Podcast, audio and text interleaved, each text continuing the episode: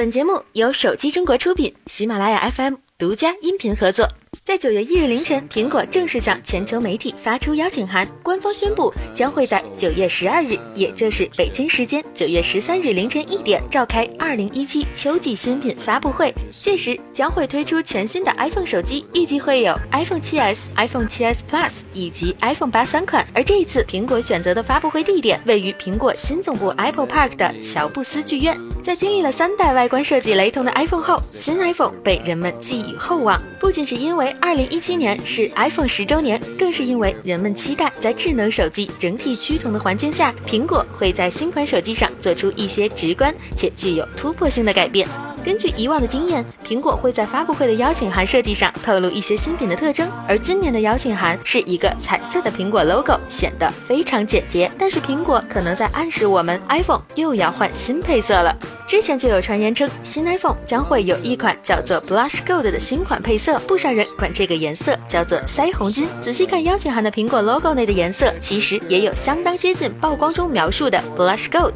至于外观设计，估计就是曝光中的样子了。当然。一切玄机都会在九月十三日凌晨解开，手机中国会在第一时间给大家带来消息。索尼在 NFA 二零一七上正式发布了两款全新旗舰智能手机 Xperia XA1、XA1 Compact。两款手机除了外观上的差别外，硬件配置部分都采用了高通骁龙八三五处理器，四 GB LPDDR4X 运存，两千七百毫安电池容量，后置一千九百万像素摄像头，并预装 Android 八点零系统。索尼 Xperia XZ1 机身厚度为七点四毫米，采用五点二英寸幺零八零 p HDR 显示屏，内置六十四 GB UFS 二点一存储。索尼 XZ1 Compact 采用四点六英寸七二零 p IPS 显示屏，三十二 GB UFS 二点一存储。这两款新机还拥有一个非常有创意的功能 ——3D Corrector。该功能允许用户通过摄像头快速扫描物体、人脸和食物等，选择要执行的扫描，然后围绕你要扫描的物体移动，同时慢慢移动相机，从不同的角度捕获物体外观，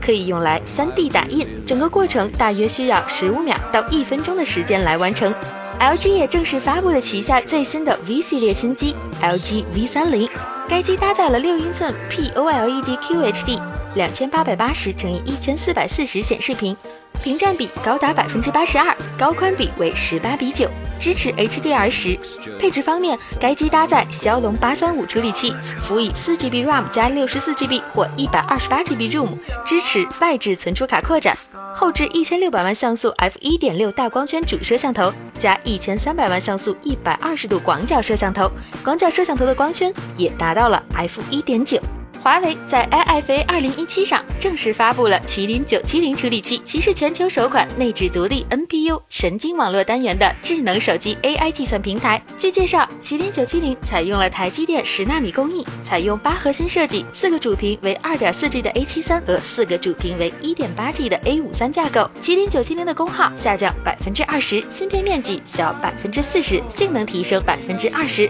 此外，还全球首次商用了 Mali G 七二 MP 十二 GPU，与上一代相比，其图形处理性能提升百分之二十。同时，内置机双 ISP，支持人工智能场景识别、人脸追焦、运动检测，支持全球最高 LTE Cat 十八通信规格，实现了业界最高的一点二 Gbps 峰值下载速率。视频方面，麒麟九七零首次支持 HDR 十，支持四 K 六十 FPS 视频解码，四 K 三十 FPS 视频编码。华为还表示。首款搭载麒麟九七零的终端产品华为 Mate 十将在在十月十六日于德国慕尼黑发布。华为 Mate 十还将采用时下流行的全面屏设计，屏幕尺寸为六英寸，继续搭载徕卡双摄。本期的节目就是这样了，我们下期再见。